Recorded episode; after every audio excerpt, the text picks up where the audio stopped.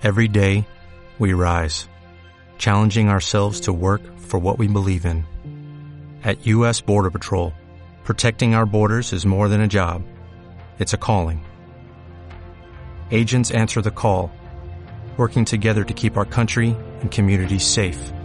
If you're ready for a new mission, join U.S. Border Patrol and go beyond. Learn more at cbp.gov/careers. Bien, muy bien, 18, 10 minutos eh, de este 23 de noviembre. Vamos a hablar, como decíamos eh, hace un ratito nada más, vamos a estar hablando y está del otro lado Juan Bataleme, director académico del Consejo Argentino para las Relaciones Internacionales, Política, Seguridad Internacional y Defensa, Política Digital y Ciberespacio, cosa que me interesa también eh, preguntarle, ¿cómo está Juan? Uy, no te escucho. Habilita el micrófono porque me parece que lo tenés deshabilitado. Ahí está. ahí ahora, está, sí, ahora sí. ¿Cómo estás? Buenas tardes, bien, gracias. Un gusto hablar contigo esta tarde. Bien, en principio imagino que tenés, tenés trabajo siempre, pero en estos, en estos últimos, ¿qué? ¿Nueve meses más? Sí, en realidad eh, siempre es estable el trabajo, pero bueno, ha habido un, un- como más interés por ver lo que está pasando en el mundo desde el punto de vista militar y tratar de entenderlo. Y desde el punto de vista de la seguridad internacional, eh, bueno, hacer preguntas que antes eran mucho más frecuentes, pero el- este periodo o este impas que fue la posguerra fría, viste, llevó a que se hablara menos de la guerra entre Rusia, de la guerra nuclear, etcétera. Entonces tuvimos que desempolvar viejos libros para hablar de, de- de- de cosas actuales. Y en esos viejos libros, ¿qué encontrás que se están utilizando ahora? Pero decís, pero esta estrategia ya se usó y se sigue usando. Y mira, hoy se habla, hoy se habla de la disuasión nuclear, de cómo se han actualizado los arsenales nucleares, qué es lo que sucedía en los 80, cómo se, se pensaba en los años 80 eh, una guerra en el centro de Europa, eh, también cosas que no están en los libros, ¿no? Como por ejemplo lo que se conoce como defensa distribuida, que es lo que ha hecho Ucrania, cómo, eh, cómo se hacen lecturas en relación a los instrumentos militares actuales. Eh, la, dinámica de poder entender de vuelta cómo a partir de este mundo siglo XXI, de, drones, de alto grado de, comunicación y alto grado de interdependencia, vos tenés una imagen eh, que es guerra de trincheras, ¿no? Entonces, toda esa, toda esa ensalada de frutas, por así decirlo, es interesante desde el punto de vista de cómo los libros nos mostraron algunas cosas y cómo se fusionan con nuevas ideas, con nuevas teorías. Yo tengo una teoría y es que todas las armas nucleares en realidad las tengo para te muestro lo que tengo, pero no siempre me da como no la van a usar nunca. Es así, porque Sí, es- siempre cada vez no están haciendo armas nucleares. Bueno, Un día, porque un día, el día que aprieten finalmente el botón, literal se acaba el mundo, porque tienen supuestamente, si, si me, si me mm, hago cuenta de todo lo que tienen, tienen para destruir no solo uno, tres, tres planetas. Hoy, ah, hoy en, en general, la paí- los países que son nucleares, por así decirlo, en total, si vos sumas todo, habrán del orden de las 5.000 5.000 cabezas nucleares, con el poder suficiente como para destruir el mundo. En el pico de la Guerra Fría, entre dos naciones había casi 10.000, ¿no? Así que sí, algo, algo hemos logrado bajar los arsenales. Pero, y es cierto, todos tendemos a tener la mirada de que las armas nucleares no se van a usar nunca, de que de que bueno, las tengo, las tengo pero no las uso y esa es la, la, la base de lo que llamaríamos la disuasión nuclear. No obstante ello, siempre digo que para hacer un arma que nunca vamos a utilizar, los grandes poderes han dedicado los últimos 20 años a desarrollar eh, sistemas de defensa antimisiles. Por lo Mm. tanto, si bien vos podrías decir que el punto de partida es que nadie cree que las tengamos que usar, vamos a desarrollar los sistemas para defendernos en caso de que a alguien se les ocurra usarla. Y la irrupción de Putin y esta guerra tan, no, no loca, sino tan, este, tan siglo XX que aparece en el corazón de Europa, reactualizó todos esos debates, ¿no? Hay dos teorías eh, y me gustaría justo, me parece que le estoy preguntando a la persona indicada. Hay una que es que Rusia está armada hasta los dientes Y otra que Rusia tiene armamento viejo, que no tienen nada, que los escopetas que tienen son del 34, se les desarman, no tienen nada pensado. No, pero viste que en un momento se habló de eso. No, la verdad que eso es, es un mito porque son los rusos. Vos vas a Rusia y está todo hecho mierda. Eh, ¿Qué, ¿Qué, de tanto es esto? Porque en un momento, claro, se habla de, no, los, los, rusos son, van al espacio, tienen los mejores técnicos, son implacables, y otra, por otro lado, es que son un desastre. Y tenés las, las dos teorías que... ¿Cuál es la verdad? ¿O tu verdad? ¿O ¿Perro que ladra no muerde? Claro. Eh, me, acerco, me acerco un poco más a esa idea de perro que ladra no muerde. En realidad, ninguna de las dos es, cor es correcta. ¿no? En América Latina nos encanta fantasear hmm. con el tema. Vos tenés, eh, viste, viste que se habla de las grietas, de las divisiones y demás. Entonces también en política internacional tenés una Entonces tenés lo que te dicen que Rusia es fenomenal, no falla nunca, tiene las mejores armas, etcétera, etcétera. Y después del otro lado tenés aquellos que te dicen que está todo, todo roto, todo mal. Eh, es cierto que el grueso del armamento disponible de Rusia no es tan moderno como el armamento occidental. Okay. Ahora, es cierto también de que Rusia estaba, estaba haciendo una transición militar muy importante que empezó en el año 2015, que quedó inconclusa, uh, obviamente, y por eso estamos viendo hoy que Rusia utiliza eh, gran parte de sus reservas, que son las menos sofisticadas, eh, en un combate terrestre, terrestre. Ahora, Rusia tiene misiles de, eh, de, corto y mediano alcance, tiene misiles dirigidos comparables con los estándares occidentales, eh, se nutre de una tecnología que ha proliferado, que es la, la, tecnología de drones, que por ejemplo de Irán, que es buena, tiene buena capacidad, tiene un sistema de defensa ciber Mm, no te voy a decir comparable con el occidental, pero que le puede hacer poner la cabeza a Occidente. Eh, entonces, digamos, no puede hacer el tipo de operaciones que, que, hace Occidente. Occidente es superior convencionalmente a Rusia, pero Rusia es un actor de temer. Por otro lado, Rusia reconoce que convencionalmente no es un actor de fuste, por eso, cuando vos miras la doctrina eh, rusa, la doctrina de defensa rusa, los rusos le dan una relevancia central a su arsenal nuclear, en parte para disuadir de que alguien los agreda, en parte también para eventualmente ejercer alguna, alguna dinámica de chantaje, que no funciona con otras potencias nucleares, pero sí puede funcionar con actores que no son nucleares. Entonces, digamos, eh, te voy a dar la razón en que el grueso del arsenal ruso no es lo moderno que debería ser, sin embargo Rusia tiene arsenal moderno, que es lo que le permite en gran medida lanzar las operaciones estas de misiles que estamos viendo sobre Ucrania. Entonces, en ese punto es que está la verdad. Eh, haces, dijiste Rusia y Occidente.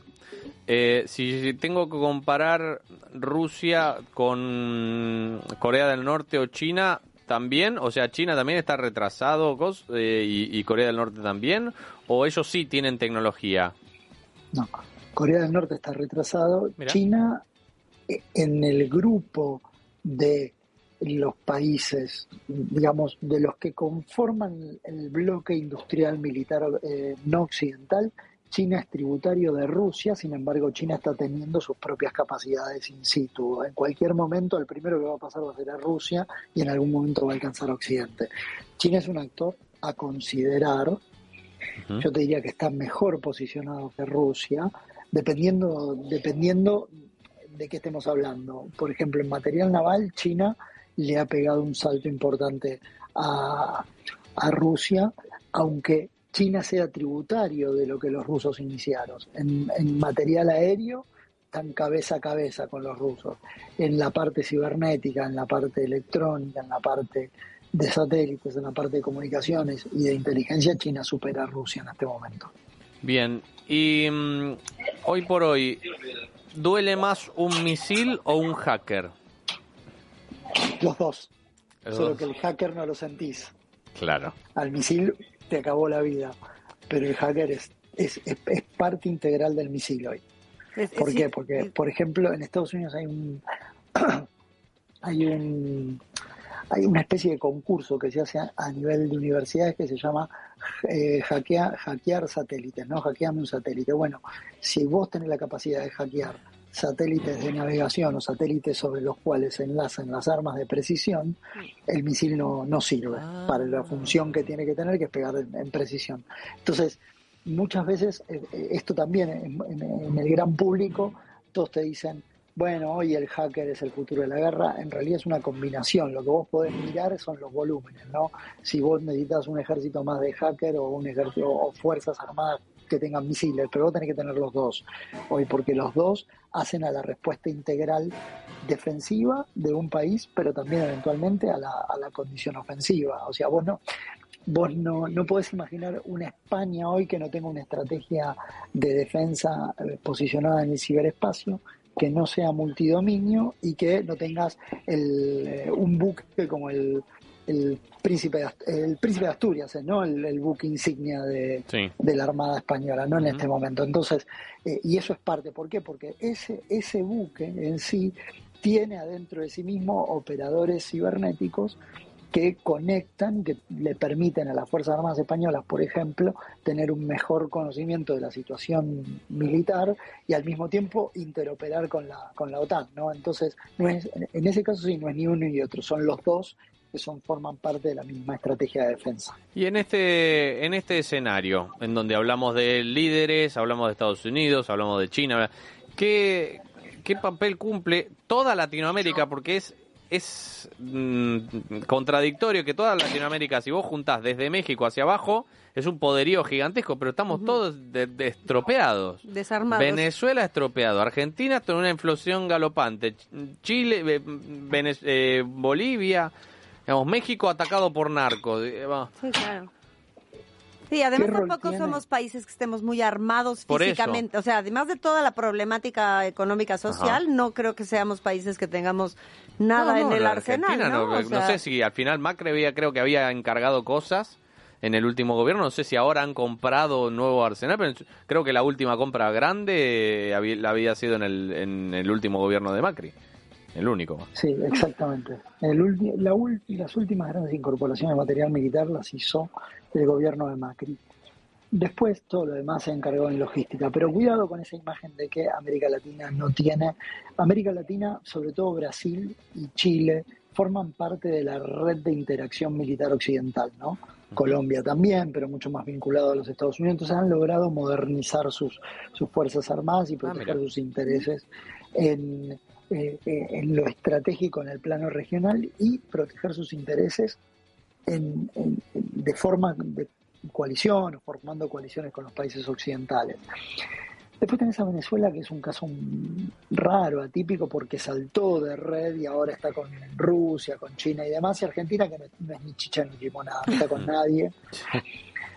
Entonces, estamos. Ahora, los problemas de América, América Latina en gran medida representa la capacidad para resolver problemas en el campo de alimentos, en el campo de energía, como eh, los que hoy se enfrentan en Europa. Eso por un lado.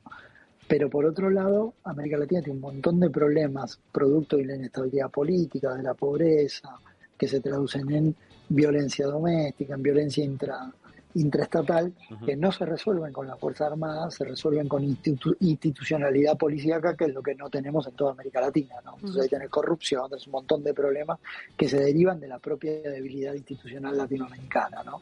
Entonces, esa es una tensión permanente que hay. Nosotros somos una zona de paz, eh, no hay conflictos interestatales a la vista en América Latina, pero... Eh, somos extremadamente violentos hacia el interior de la, de la mm. región, ¿no? Y ahí tenemos un, un debe muy importante. Juan, fue un placer eh, haber hablado contigo. Juan Bataleme, director académico del Consejo Argentino para las Relaciones Internacionales, eh, experto en política, seguridad internacional y defensa. Muchísimas gracias, Juan, por esta comunicación. Gracias a ustedes. Buenas tardes. buenas, tardes. Bueno, muy interesante ¿eh? lo que lo que nos decía Juan y cosas que, que no sabía. Claro, que de repente uno pierde ahí de vista. me llamó la atención lo, sobre todo, por ejemplo, lo de Corea del Norte que no que no está que está un poco que está retrasado. Y Chile y Brasil también a mí me llamó la atención, ¿no? Que uno creería ahí un poco por lo bajito, no hablan mucho, no... Uno imagina que están, sí, que tienen dos palitos y, hacen pium pium y no tienen balas. Bueno, Bien, y, está bueno. Y lo que dijiste de México, a veces sí, entre las uno tiene la imagen esta de, en Argentina, en Rosario, Rosario es una, ciudad cerca a 300 kilómetros de Buenos Aires que dicen que es la Nueva México porque está tomada por acá. Y uno ve eso, ve que el narco tiene, mejores, armas. mejores armas y mejor entrenamiento, porque están todo el tiempo tirando cosas, porque tienen dinero de sobra. Entonces, eh, en cambio, el argentino, no sé si el mexicano, pero tiene cada bala es mucho dinero. No, claro, no tienen, no gasolina para, la, para, la, para, la, patrulla. O sea, están muy en desventaja. Los coches de los narcos son de este año, los, de la tienen drones, la policía no. sí, no, no. Tienen submarinos, la policía apenas tiene uno y se le hundió. Sí, sí. claro, claro, claro. Eh, yo creo que en México también se habla mucho de eso. La verdad es que no tengo ni mucha relación, gracias a Dios, ni con un lado, ni con la policía, ni con el narco. Bueno. Pero sí, cuando les incautan cosas, sí de repente ves el armamento y dices, ah, hijos, ¿de dónde? Y bueno, lo que también es un grave problema que hay en México con Estados Unidos es el tráfico de armas eh. de allá para México. O sea, los gringos están armando a los narcos descaradamente. es que ahí está el negocio. El negocio es vender armas. Después hagan lo que quieran, pero como comprame armas. Exacto. Y eh. entre ustedes y, luego inventamos poner su nuestro muro. Bien, 18, 26 minutos. Cuando termine este tema, eh, te cuento 10 cosas que no sabías de hoy, la película de hoy. No sé si la viste. Shawshank Redemption. Sueños de libertad. Sí, sí, la vi. Bien. Every day we rise. Challenging ourselves to work for what we believe in. At U.S. Border Patrol, protecting our borders is more than a job, it's a calling. Agents answer the call, working together to keep our country and communities safe. If you are ready for a new mission, join U.S. Border Patrol and go beyond. Learn more at cbp.gov/careers.